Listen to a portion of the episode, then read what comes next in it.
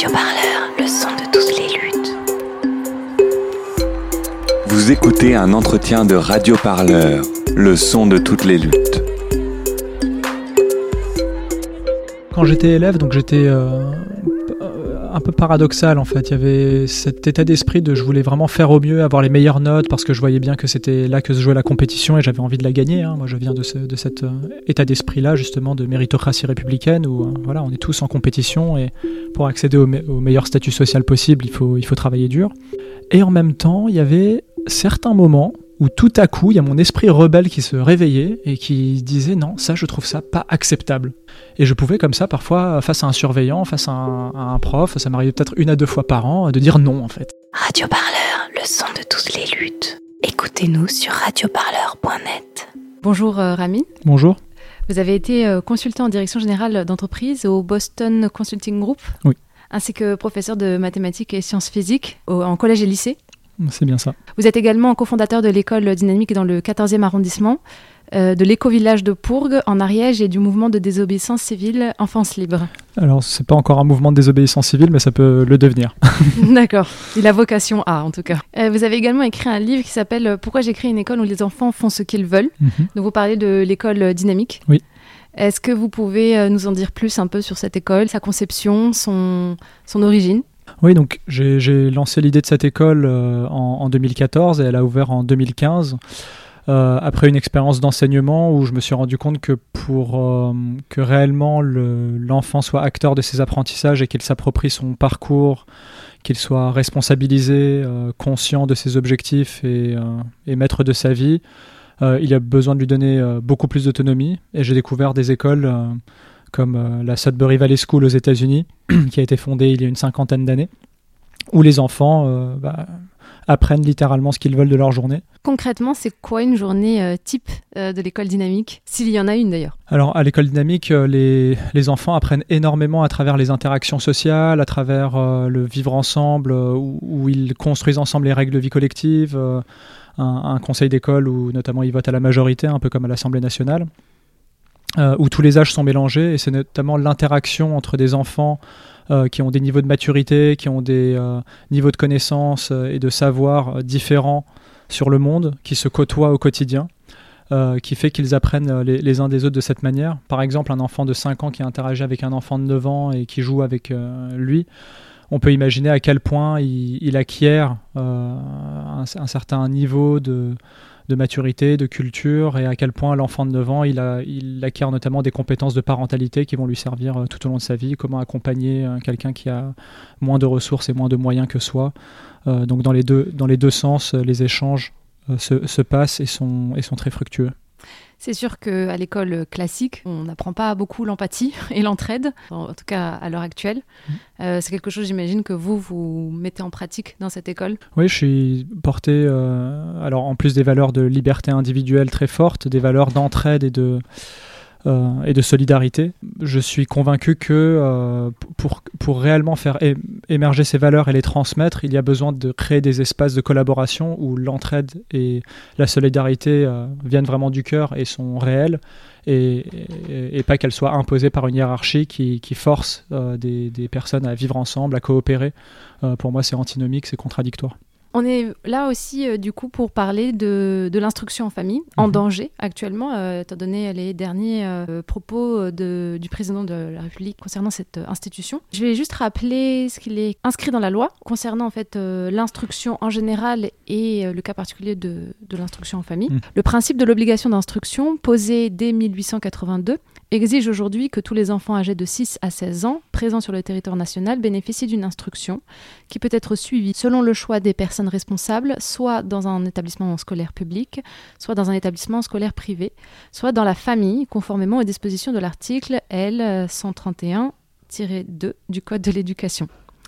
Euh, L'instruction en famille, ça concerne environ 50 000 enfants en France? C'est ce que dit le, le ministère de l'Éducation, donc c'est c'est pas sûr, ça a l'air d'être euh, arrondi. En tout cas, euh, la source, c'est le ministère. Je voulais vous demander, puisque vous-même euh, vous pratiquez l'instruction en famille, il me Mhm. semble, euh, comment ça se passe concrètement l'instruction en famille? J'imagine que vous devez respecter le programme scolaire Euh, quels sont les modes d'évaluation? C'est pas le programme scolaire qu'on doit respecter, c'est plus précisément le socle commun, mais on va dire qu'en tout cas, il y, a une certaine norme euh, laquelle on doit quand même, à laquelle on doit quand même correspondre, et cette norme est vérifiée par des inspecteurs académiques qui viennent annuellement euh, chez les familles, ce qui est un contrôle relativement strict, et d'ailleurs, je, moi personnellement, je le trouve trop intensif et trop strict, alors qu'il y a des profs qui attendent d'être inspectés depuis des années et des années et euh, les inspecteurs n'ont pas les ressources. Euh, par contre, ils ont les ressources apparemment pour venir systématiquement tous les ans euh, chez les familles et puis ayant de nombreux amis qui pratiquent l'instruction en famille, je peux vous dire qu'ils sont très assidus sur leurs inspections, que les inspections se passent parfois très difficilement, que ce sont des négociations parfois assez âpres pendant lesquelles les familles doivent défendre leur parti pris pédagogique et malgré leur ancrage, leur conviction très forte dans leur modèle éducatif, euh, il faut arriver à le défendre face à des inspecteurs qui essayent de faire correspondre le modèle pédagogique de la famille de plus en plus aux normes scolaires qui sont euh, dans des écoles conventionnelles. Euh, et donc les contrôles habituellement se passent en deux phases. D'abord, les inspecteurs demandent aux parents bah, ce qu'ils mettent en place pour que, leur enfant puisse accéder à une, instruction. Donc ils évaluent des moyens. Et ils évaluent également des résultats, et c'est ça qui est assez injuste, c'est qu'ils vont évaluer le niveau de l'enfant. Et si le niveau de l'enfant ne correspond, est trop loin, on va dire, de la moyenne de ce qui, euh, de ce qui est habituellement dans, une école conventionnelle, euh, ça peut aller jusqu'à une injonction de scolarisation. Euh, alors que la loi dit qu'il faut contrôler les moyens et non les résultats, évidemment. on ne demande pas à des, à des, derniers de la classe d'être déscolarisés du fait qu'ils qu'ils ont de mauvais résultats à l'école. Et vous militez donc vous-même pour la suppression de ce qu'on appelle les, inspections académiques? Euh, Jusqu'au 2 octobre, oui. Et maintenant, bah, il faut bien, euh, j'ai envie de dire, euh, mettre un peu d'eau dans son vin et puis ça, et savoir être diplomate et négocier. Et donc maintenant, la priorité, c'est clairement devenu de, de, se concentrer sur le maintien des droits à l'instruction en famille, même inspecté annuellement. donc là, c'est une concession assez forte qui est, qui est faite du, de, notre mouvement. Euh, mais le but, clairement, aujourd'hui, c'est de porter la, parole de ces enfants qui font l'instruction en famille euh, depuis des années et des années, à qui on n'a pas du tout demandé l'avis, qu'on n'a pas consulté, euh, et à défendre ce, droit en espérant que voilà, le, processus de négociation va, va aboutir à quelque chose qui va nous permettre de continuer à vivre notre mode de vie à la rentrée 2021.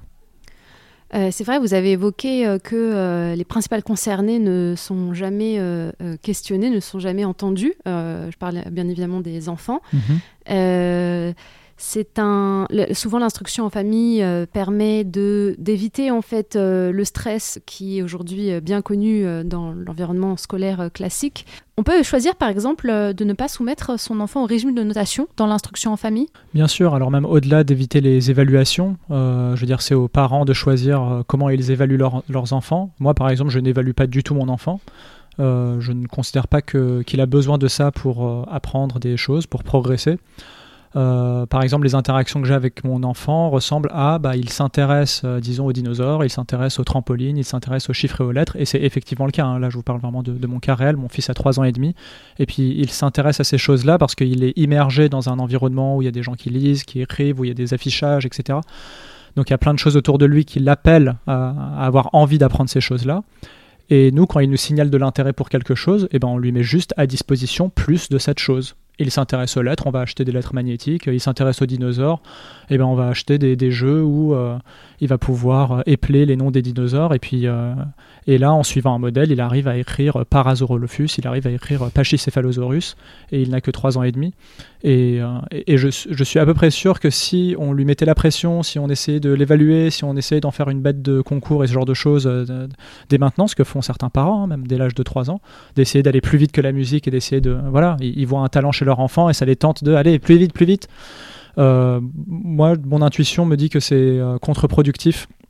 Et il suffit de sentir comment l'enfant répond à ce genre de, de, pression pour voir que ça le bloque dans ses apprentissages, que ça lui le, stress, que ça lui cause de l'anxiété. Et que euh, et les neurosciences aujourd'hui ont largement démontré que c'est dans des situations d'enthousiasme, de joie, que l'enfant apprend le mieux, que les, que les connexions neuronales se produisent de manière beaucoup plus efficace. Euh, alors qu'en situation d'anxiété et de peur, euh, les, apprentissages sont bloqués. Et c'est ça qu'on appelle euh, l'enseignement dynamique, du coup? Mettre à disposition les savoirs quand l'enfant porte de l'intérêt à certaines choses? Alors peut-être que ça mérite de préciser les termes. Dynamique, c'est le nom de l'école que j'ai Oui. cofondée. Mm. Donc euh, c'est juste un, un- un nom et qui est basé sur le modèle de Sudbury Valley School. D'accord. Et Sudbury Valley School, leur concept, donc euh, on va dire que c'est la, c'est la forme la plus, euh, j'ai envie de dire, qui va jusqu'au bout de la logique de, le- de ce qu'on appelle l'éducation démocratique. Et l'éducation démocratique euh, se- donc, s'inspire des valeurs de liberté individuelle et euh, a l'intention de les étendre au maximum aux enfants, de considérer les enfants comme des personnes de plein droit. euh, non seulement parce que ça a une certaine euh, efficacité présumée sur ses apprentissages, on sent qu'un enfant qui est libre d'apprendre ce qu'il veut, il va, il va être beaucoup plus efficace dans ses apprentissages. Il va acquérir les compétences fondamentales de, bah, on va dire, de confiance en soi, de connaissance de soi, et d'apprendre à apprendre en fait. Et euh, il y a même une question tout simplement de déontologie, enfin c'est une certaine éthique que euh, est-ce que le fait de forcer un enfant, de- de- d'exercer de la coercition sur un enfant pour qu'il apprenne, euh, si ce n'est pas démontré que c'est vraiment pour des raisons de sa sécurité personnelle et de sa protection et de, son accès à une vie en sécurité, euh, et ben juste il ne faut pas le faire. Enfin, c'est c'est contraire aux au principes fondateurs de, de- de- de notre société occidentale, aux principes des droits de l'homme. Euh, ce n'est que pour des raisons de sécurité euh, des, personnes, de sécurité euh, de la société qu'on doit imposer des contraintes à la, à la liberté individuelle. Et quand on voit l'exemple de milliers d'enfants français, de dizaines de milliers, même centaines de milliers d'enfants américains qui ont vraiment vécu une enfance totalement libre, où ils pouvaient littéralement faire ce qu'ils voulaient de leur journée, et que ça ne les a absolument pas empêchés de devenir des adultes intégrés et responsables et compétents, et ben pour moi c'est une démonstration, ce sont des contre-exemples suffisants qui démontrent que euh, la, coercition n'est pas forcément une question de sécurité, et ça mérite de faire confiance aux parents qui laissent cette liberté-là à leurs enfants de faire ce qu'ils veulent et d'apprendre ce qu'ils veulent, bah, de leur laisser le bénéfice du doute. Et ça concerne euh, ju- justement euh, quelle famille, l'instruction en famille? Est-ce que ça coûte cher d'enseigner à la maison? Euh, J'imagine qu'il faut qu'il y ait un des deux parents qui soit constamment disponible. Alors, figurez-vous qu'il y a même des mamans solo qui pratiquent l'instruction en famille. Donc, elles s'organisent avec leur travail, elles ont un travail d'indépendant, elles ont un réseau d'entraide, enfin, elles, elles- elles arrivent à se débrouiller. Euh, souvent, on a deux parents qui travaillent euh, et puis euh, qui organisent euh, voilà, un temps partiel ou qui organisent euh, effectivement un- pour, euh, travailler en libéral. Et donc, leur mode de vie se réorganise pour pouvoir faire ça. Souvent, ce sont des choix de vie aussi où ils vont vers. Euh, un mode de vie plus sobre parce que justement ils gagnent moins pour avoir plus de temps libre pour leurs enfants et donc ils vont effectivement habiter peut-être dans un, dans, dans- dans- un appartement, enfin je dis peut-être mais c'est des cas que je connais personnellement, hein, qui, qui font le choix voilà, d'habiter dans plus petit pour pouvoir euh, euh, vivre ce, mode de vie. Donc est-ce que c'est accessible à tous? Je sais pas, en tout cas l'éducation a un coût, c'est soit du temps, soit de, de- de l'argent. Euh, pour vous donner une idée, l'éducation nationale, ça coûte en moyenne 8700 euros par an par élève. Donc imaginez si on, donc ce, n'est pas le cas, hein, mais imaginez si on restituait cette somme aux familles qui veulent pratiquer l'instruction en famille, que justement on leur paye leur rôle de parents instructeurs. Moi, ça me paraît euh, tout à fait raisonnable de, faire ça parce que c'est un vrai euh, métier euh, à temps partiel, on va dire. Donc l'accessibilité à tous dépend évidemment de la volonté de l'État de répartir les richesses d'une certaine manière. Mais là, le choix qui est fait, c'est de mettre tous les enfants à l'école, donc les richesses sont déployées à cet endroit-là. Après, euh, voilà, des, des, euh, des parents, j'en ai vu de, de toutes sortes, hein, même des parents qui sont, qui sont au RSA et qui se, et, qui se débrouillent, qui ont quatre enfants et qui arrivent à se, à se débrouiller pour offrir une, une instruction de qualité à leurs enfants et qui ont eu des difficultés d'accéder au marché de l'emploi, mais qui sont disponibles pour leurs enfants. Donc, euh, moi, mon impression, c'est que oui, c'est accessible à tous, en tout cas économiquement parlant. Après, est-ce que c'est accessible à tous en termes de euh, personnes qui sont capables de réfléchir à l'éducation, à leurs conditions de vie, à s'organiser pour ça, euh, etc. Donc ça, nécessite quand même certaines facultés, certaines compétences qui ne sont pas accessibles à tous, là pour le coup. Euh, et voilà, et très bien que ces parents qui n'ont pas la compétence d'instruire leurs enfants, et ben, il y a des écoles gratuites qui sont à leur disposition, l'école publique notamment, pour que leurs enfants reçoivent une instruction. Donc j'ai envie de dire, chacun peut trouver son compte si on permet juste la liberté de chacun de, faire son choix, école ou pas. Et quelles sont les, motivations de ces familles? J'imagine qu'elles doivent, être euh, quand même diverses euh, d'une famille à l'autre. Est-ce qu'il y a un genre de fil conducteur euh, sur euh, peut-être un rejet de l'école républicaine ou bien euh, une, proposition différente en fait de ce qu'on connaît. Qu'est-ce qui revient souvent dans le discours des parents qui pratiquent l'instruction en famille? Forcément, si les, parents renoncent à un cadeau qui leur est fait de 120 000 euros par l'État d'instruire leur enfant de la maternelle jusqu'à la terminale, euh, c'est qu'ils ne trouvent pas leur compte avec ce qui leur est proposé euh, et qui est gratuit. Donc, on, pourrait parler de rejet, pas de l'école républicaine, mais juste du format scolaire euh, et ce n'est même pas un rejet dans le sens que leur opinion serait de il ne faut pas faire ça. C'est juste, moi, ça ne me correspond pas. J'insiste sur la nuance parce que c'est très important. Euh, ce n'est pas un mouvement anti-école comme quoi il faudrait euh, démanteler l'école. Il y a des intellectuels anarchistes, notamment François Bégodeau, Vincent Cespedes, qui, prônent ça. Moi, ce n'est pas mon cas. Enfin, l'école, elle a qu'à faire sa vie. Et puis, si un jour elle doit mourir, bon, bah, qu'elle meurt. Mais ce n'est pas, pas, pas mon objectif de la tuer, en tout cas. L'instruction en famille, s'il y a un fil conducteur qui réunit tous ses parents, c'est principalement autour de respecter le rythme de l'enfant. Comme je viens de dire, c'est des parents qui, euh, pour la grande majorité, en tout cas tous ceux que je connais, ont envie d'être à l'écoute de leur enfant, de se rendre disponible pour lui et de lui offrir une instruction euh, sur un rythme qui lui correspond. Ça, c'est une des principales raisons. Après, une autre raison, alors là, c'est pour une partie d'entre nous. Euh, moi, par exemple, je considère que le multi-âge, c'est fondamental dans une éducation. et que le fait que l'école sépare les âges et qu'un enfant de 6 ans, par exemple, n'ait que euh, des interactions possibles avec d'autres enfants de 6 ans, pour moi, ça, euh, c'est vraiment un frein à des apprentissages vraiment fondamentaux pour la personne humaine. Et qu'un enfant, depuis la nuit des temps, n'est pas fait pour interagir avec des personnes de son âge, elle est fait pour interagir avec une sorte de tribu d'âge mélangé de 0 à 99 ans. Euh, donc ça, c'est quelque chose auquel j'accorde énormément d'importance. Euh, autre chose auquel j'accorde de l'importance, c'est le jeu libre et la conversation. Il y a très peu de temps accordé à ça à l'école. Et de mon point de vue, ce sont des outils innés de chez Homo sapiens qui existent depuis la nuit des temps, qui permettent euh, par imitation, par observation, par interaction avec son environnement, à l'enfant de s'approprier les codes et la culture, et, et qui permet d'apprendre efficacement à devenir un adulte efficace et responsable dans ce monde. Euh, dans l'univers qui l'entoure. Et, toutes ces choses-là ne sont pas proposées à l'école. Donc si j'ai envie de permettre à mon enfant d'acquérir une, éducation selon ce, avec, c'est cohérent avec ces principes-là, eh ben, je prends ma responsabilité, je me débrouille par moi-même.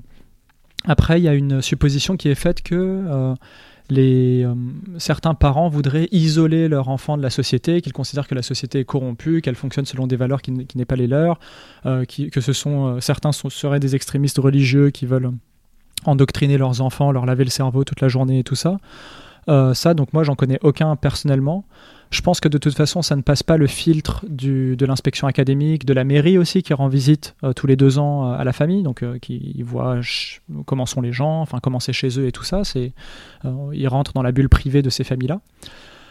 Moi, je pense que le gouvernement a des informations précises parce que des inspecteurs académiques sont envoyés tous les ans. Ils posent la question quelle est la raison pour laquelle vous, vous ne mettez pas votre enfant à l'école et vous préférez instruire en famille? Et ces données ne sont pas divulguées. Ça veut dire qu'on n'a pas accès, euh, il n'y a pas une synthèse qui est faite de toutes ces données. Pourtant, ils les ont. Ils mm. ont 50 000 enfants, euh, selon eux, instruits en famille et ils connaissent les raisons de l'instruction en famille.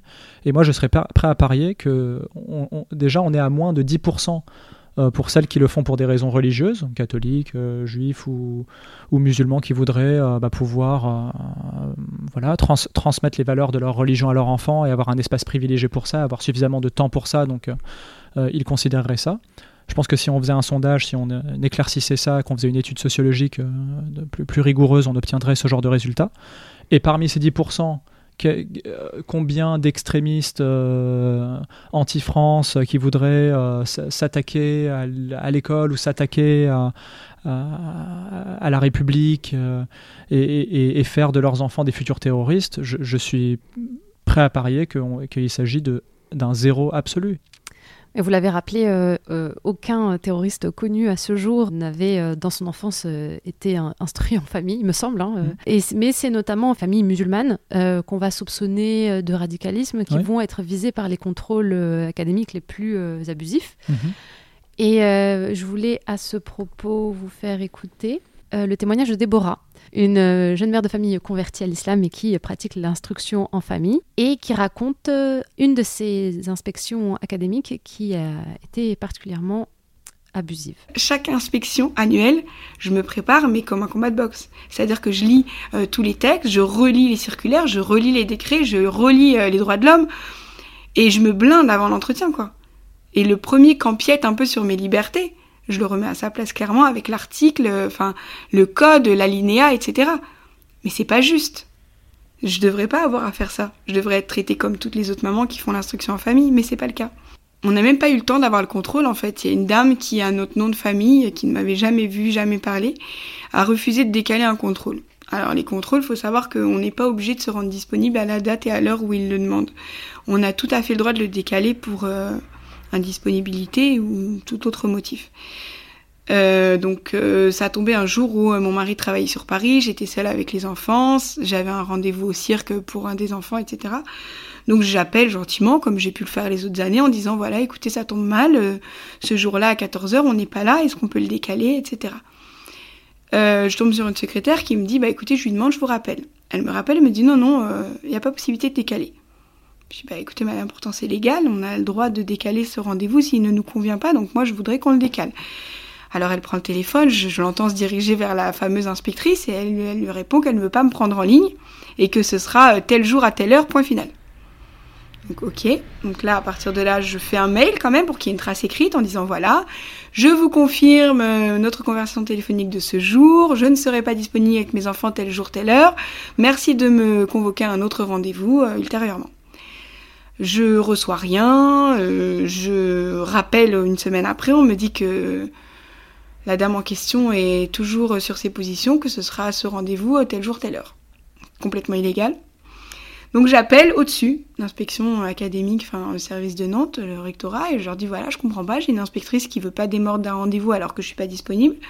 Comment on fait?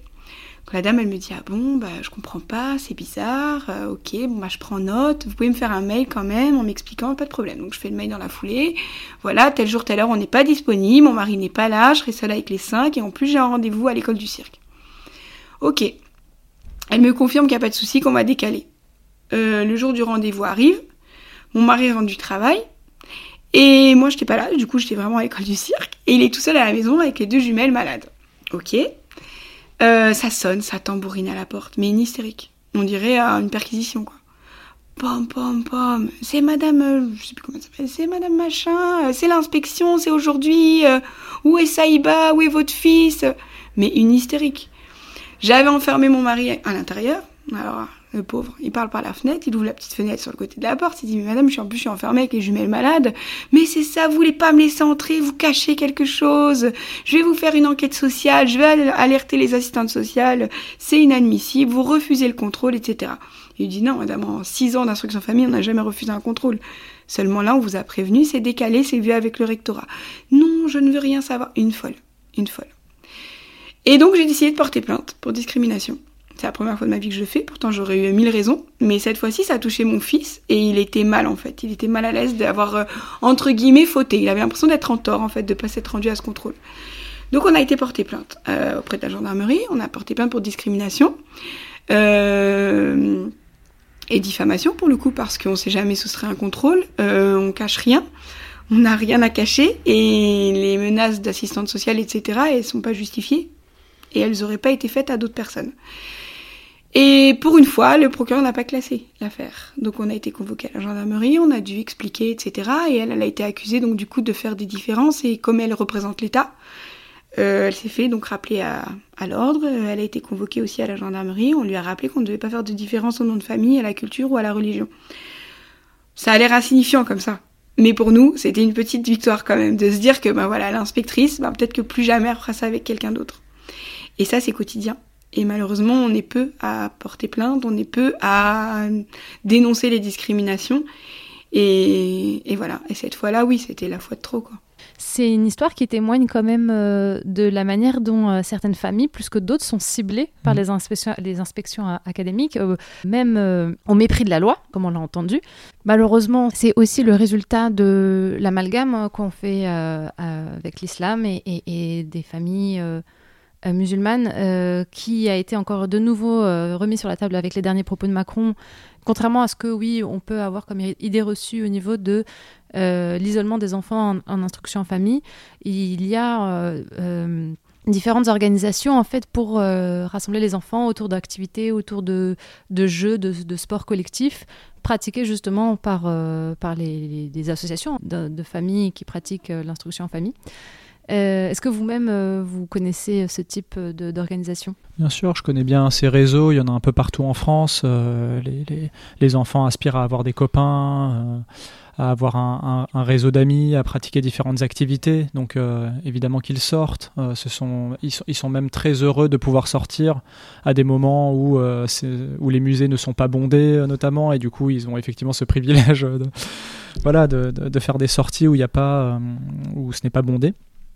Et moi, alors j'ai un voilà, j'ai un attrait particulier pour cette question de, d'un certain type de socialisation, comme je le disais tout à l'heure, multi-âge, intergénérationnel. Et c'est notamment euh, ça qui m'a motivé à, à cofonder un éco-village, donc en Ariège, qui s'appelle l'éco-village de Pourgues, qui est à une heure au sud de Toulouse, et où nous sommes 17 adultes et, euh, et 8 enfants à vivre ensemble, donc où euh, même en sortant de chez, chez eux et, leur environnement direct, qui est presque en colocation, on va dire, avec d'autres personnes, il y a bah, ces enfants de 1 à 12 ans qui sont là, à interagir, à jouer ensemble et tout ça. Donc la socialisation, elle est, j'ai envie de dire, à volonté, permanente, accessible hyper facilement dès le moment où mon fils sort de chez lui. Euh, et puis, bah, au-delà de, de, cette communauté-là, euh, donc on pourrait encore éventuellement nous reprocher un entre-soi à cet endroit-là, et c'est pas du tout le cas parce qu'on est dans un territoire euh, très riche où il y a beaucoup, beaucoup d'enfants instruits en famille. Il y a des centaines d'enfants instruits en famille en Ariège, souvent similaires au, au modèle pédagogique dont, dont j'ai parlé. Ces inquiétudes comme quoi les enfants seraient isolés chez eux, au contraire, enfin, c'est après, c'est une question de perception, mais moi, ma perception, c'est que l'école est une forme d'isolement. Encore une fois, du fait de cette ségrégation des âges, du fait qu'on se retrouve entre, entre quatre murs et être forcé à socialiser d'une certaine manière dans une classe où il y a un rapport entre l'adulte et l'enfant qui est en plus un rapport hiérarchique, où, euh, où l'enseignant n'interagit pas avec les enfants euh, de manière euh, où euh, on vit les uns avec les autres, on négocie l'espace commun et tout ça. Non, il y a un chef de groupe qui est là et qui dicte euh, la loi du matin jusqu'à la fin de l'après-midi, euh, qui fait suivre aux enfants tout un tas de consignes, et les enfants doivent demander la permission pour aller aux toilettes, etc. Enfin, tout, ce mode de vie, franchement, ne me, ne me, parle pas du tout, ne me correspond pas, et moi, j'aspire à un mode de vie où les enfants et les adultes vivent les uns avec les autres, pas les uns au-dessus des autres, qu'il n'y ait pas, dès le plus jeune âge, internalisé, engrammé jusque dans l'ADN, ces notions d'obéissance euh, à la hiérarchie, ces notions de euh, je me tais j'écoute euh, le, patron, ce genre de choses. Justement, ça me permet de poser une dernière question finalement que j'avais un peu oublié de, poser dans la continuité de ce qu'on disait un peu plus tôt. Vous aviez cité dans un communiqué du 18 février dernier, je crois, sur le site Enfance Libre, en tout cas vous aviez évoqué le rapport SNESCO, c'est comme ça qu'on dit? Du CNESCO. CNESCO, pardon, de 2016, intitulé Comment l'école amplifie-t-elle les inégalités sociales et migratoire. Euh, euh, du coup, vous citez ce rapport pour démonter les, arguments euh, égalitaires de, l'école républicaine et, mhm. et, montrer que aussi l'instruction en famille peut être une alternative à ce type de procédé insidieux. Mais est-ce que c'est pas aussi, du coup, comme un peu les écoles hors contrat, une forme de privatisation de, de, de l'éducation, l'instruction en famille? Le modèle de méritocratie républicaine, euh, c'est euh, par les études PISA et l'étude du CNESCO, qui est le Conseil national de l'évaluation scolaire de l'éducation nationale, confirme que la France est le pire pays au monde en termes de, l'école comme facteur aggravant des inégalités économiques, sociales, migratoires, tous les types d'inégalités, quel que soit le, l'angle par lequel on regarde la question de, de l'égalité, euh, l'école française est profondément inégalitaire. Et, euh, et, ça vient justement de cette culture élitiste, de, de, l'évaluation, de mettre, euh, de, mettre tout le monde en compétition les uns contre les autres, donc ce tous contre tous finalement qu'on appelle égalité, solidarité et compagnie. Donc il y, a un discours contradictoire où euh, la raison d'être même de l'éducation nationale, c'est de permettre l'égalité des chances. Et au bout du compte, on se rend compte que voilà, la manière avec laquelle toute l'éducation en France est structurée, euh, fait qu'on obtient euh, l'effet totalement contraire de ce qu'on espérait.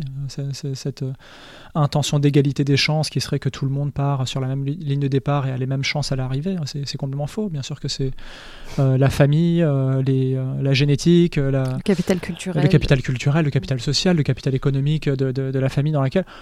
Et je veux dire, oui, ça c'est le, c'est le phénomène de toute notre société. Je dis pas que l'instruction en famille est la, est la solution à ce problème-là. Franchement, il faudrait être assez arrogant pour dire j'ai la solution au problème de, de l'égalité. Moi, j'ai plutôt un côté, ok, je constate qu'il y a des inégalités et plutôt comment faire pour modérer euh, ce phénomène. Et je suis convaincu que si on cultive des valeurs de bienveillance, de coopération, de vivre les uns avec les autres, euh, de déconstruire les schémas de domination systématique de l'adulte sur l'enfant, qui est la première, le premier schéma de domination auquel tout le monde est confronté, si euh, l'enfant grandit avec un état d'esprit d'indépendance personnelle et de ne pas se soumettre euh, juste parce que la blouse blanche, parce que euh, le costard cravate, parce que je ne sais pas quel marqueur de domination, je me soumets un peu systématiquement, parce que c'est une star de la télé, donc tout ce qu'elle dit est comme parole d'évangile, etc. Si cet esprit critique est préservé, si euh, l'enfant dès le plus jeune âge développe une certaine allergie au schéma de domination, eh bien je pense que c'est ça la meilleure porte d'entrée vers créer plus d'égalité. Donc je dis pas que l'i- l'instruction en famille est la solution forcément, parce qu'il y a probablement des familles où les, parents traitent leur enfant de manière très autoritaire, un peu comme euh, partout, j'ai envie de dire, où euh, je veux la violence éducative ordinaire, ça concerne plus de 85% des familles en France. On n'est clairement pas un des pays les mieux lotis de ce point de vue-là. Mais en tout cas, moi, ce que je prône, qui est un- un- une éducation dans l'état d'esprit des valeurs de la démocratie, qui est la liberté euh, de, la personne, euh, et, de se traiter les uns les autres avec un état d'esprit d'égalité, euh, bah, je pense que, là, il y, a- quelque chose à jouer, oui. Il y a quelque chose à jouer pour que on soit dans- dans un pays qui respire davantage ces valeurs de liberté et de solidarité. Et sur la question de la privatisation de l'éducation, je n'ai pas vraiment de problème avec ça en fait. Ça, ça veut dire quoi la privatisation en fait? Euh, Imaginons si l'économie française intégralement était nationalisée. Euh, je veux dire, on a connu ça, c'est le système soviétique, et, et je suis pas sûr qu'on veuille de ça. Je pense Mm. que chacun aspire à pratiquer le métier qu'il veut, à pratiquer les prix qu'il veut, à produire la quantité qu'il veut, à échanger de manière libre avec les uns et avec les autres. Le marché libre permet de se réunir en coopérative, en association et aussi en entreprise. Et puis après, on pourrait critiquer l'absence d'éthique, l'absence de, parfois de morale de certains.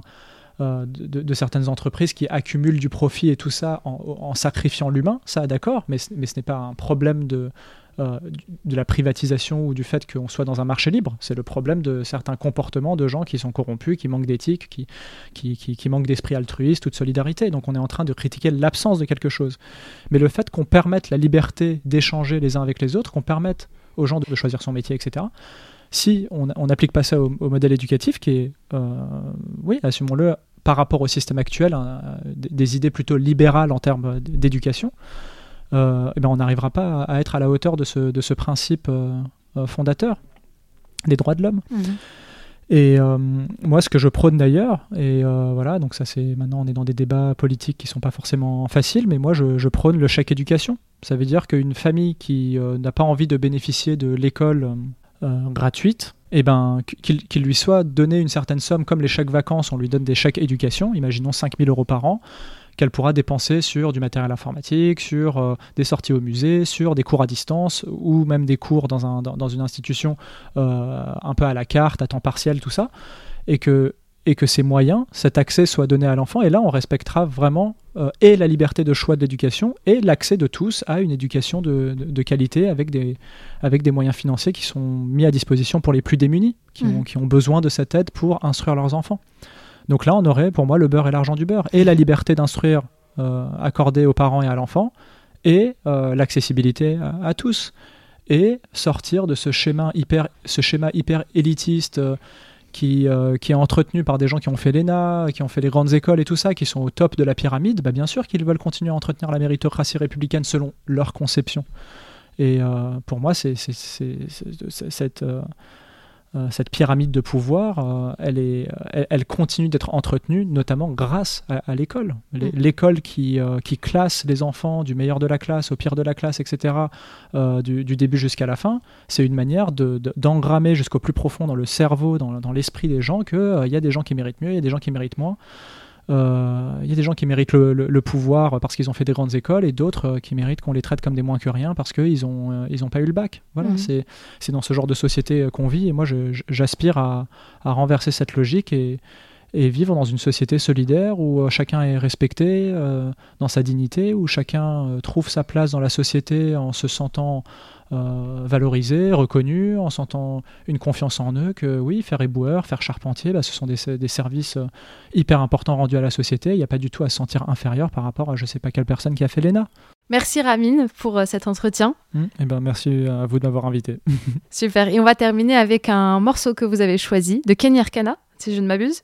Vous pouvez rappeler le titre? Euh, Alors, je me souviens d'une des paroles qui disait Rentre dans ta classe pour rentrer dans une caste. Donc, euh, sur Google, on trouvera. Bon, bah, c'est parfait, c'est tout à fait euh, en lien avec tout ce qu'on s'est dit aujourd'hui. Merci. Merci beaucoup.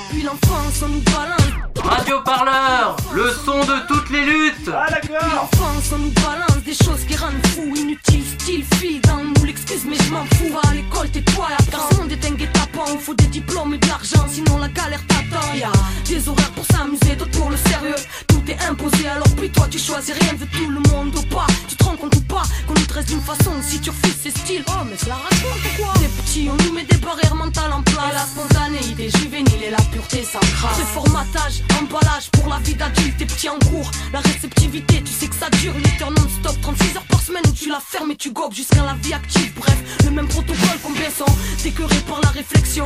Deviennent de bons moutons manipulables passifs devant leur télévision Prêts à tout croire, bon auditoire pour la propagande de leur grande foire politique, c'est le trou noir pour ma génération. La même histoire, vu que c'est le dollar que les gens vénèrent à fond. Enseignement obligatoire, formaté depuis qu'on est enfant. scolaire mal foutu à l'allure d'usine à adulte, même format pour tout le monde. L'éducation de modèle à la rue fait perdre ta nature même. Rentre dans la classe afin de rentrer dans une case t'empêche de penser par toi-même. Système scolaire mal foutu à l'allure d'usine à adulte, même format pour tout le monde. L'éducation de modèle à la rue te fait perdre ta nature même. Rentre dans la classe afin de rentrer dans une case t'empêche de penser par toi-même. Rentre dans la classe, prends place, le cul sur une chaise, pas bouger, telle une statue de glace. Si tu veux causer, tu lèves le doigt. Et si tu es pas d'accord, soit tu punis, soit tu prends sur toi. Mais si tu as plus droit, alors faut que tu apprennes leur leçon pour lâcher les tiennes, car c'est du par cœur. Robotisation, doucement, fais enfiler tes chaînes, clic clic. Pour que tu sois un bon pion plus tard, on t'assuchette, rentre dans la machine. Façon, soit tu rentres, soit tu pars. Et si tu pars, la galère t'attrape. Et t'inquiète, ils sont malins, ils ont pensé à tous ces bâtards. Classement, rangement, partout. Dernier rang, d'ailleurs, paraît qu'on n'y voit rien. Remercier d'enfants qu'on voit tout à l'heure. Parfois bafoué, sans naturel. L'école entrée d'une avenue tout tracée. Où et dangereux sont les ruelles, institutions. Qui